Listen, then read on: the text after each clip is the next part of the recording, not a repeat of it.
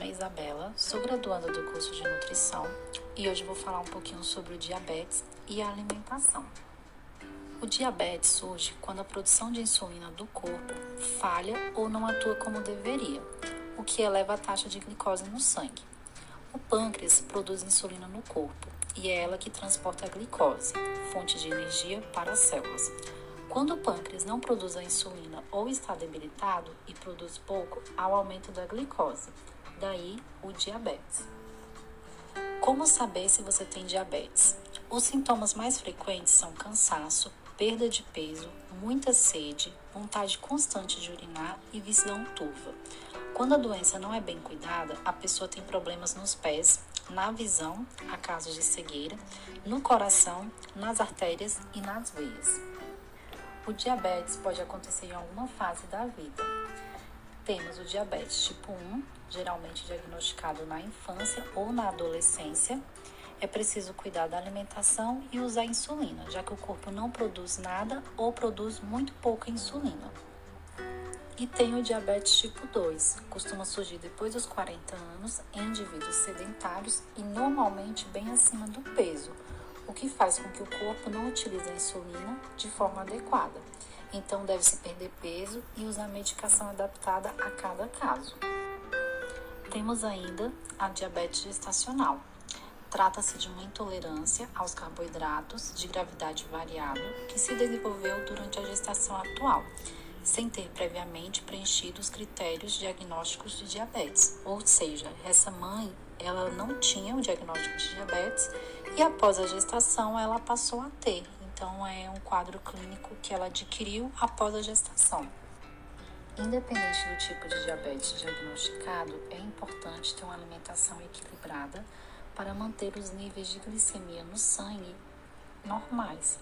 Por isso, é importante uma alimentação balanceada e saudável. As pessoas com diabetes não precisam de alimentos especiais. É possível planejar uma alimentação saudável com os alimentos que você já conhece. Para manter uma alimentação saudável e balanceada, eu vou dar algumas dicas sobre alimentação. Distribua os alimentos em 5 refeições por dia.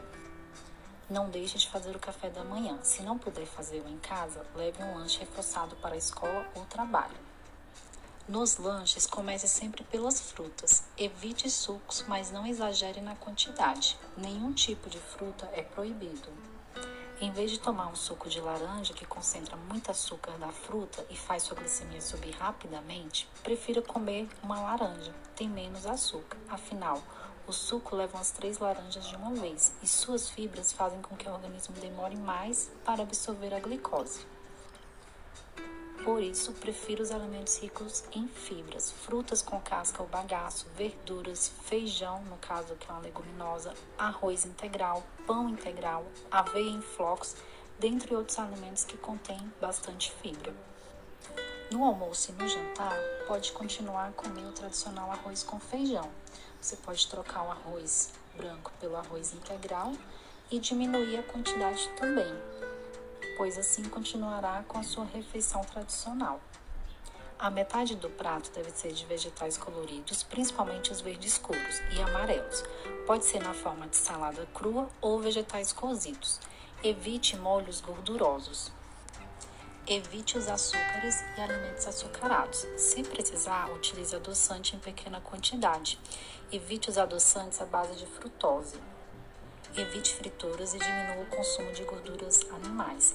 Carnes gordas, queijo, exceto os mais magros, como por exemplo ricota, minas, frescal, cottage, e embutidos, manteiga, margarina, requeijão, creme de leite. Diminua o sal. Grande parte das pessoas com diabetes também apresentam pressão arterial elevada. Procure sempre usar alimentos menos processados, como os pães integrais, aveia, arroz integral, macarrão integral, entre outros. Evite bebida alcoólica. Tome água várias vezes ao longo do dia. É importante saber que o açúcar não é o único carboidrato que você tem que controlar. O corpo vai converter todos os carboidratos em glicose. Assim, porções extras de arroz, pão, fruta e leite também aumentam a glicemia. Por isso é importante a questão de ter um equilíbrio. Tudo vai depender do equilíbrio da sua refeição. Você tem que dosar a quantidade do alimento que você vai estar colocando naquela refeição.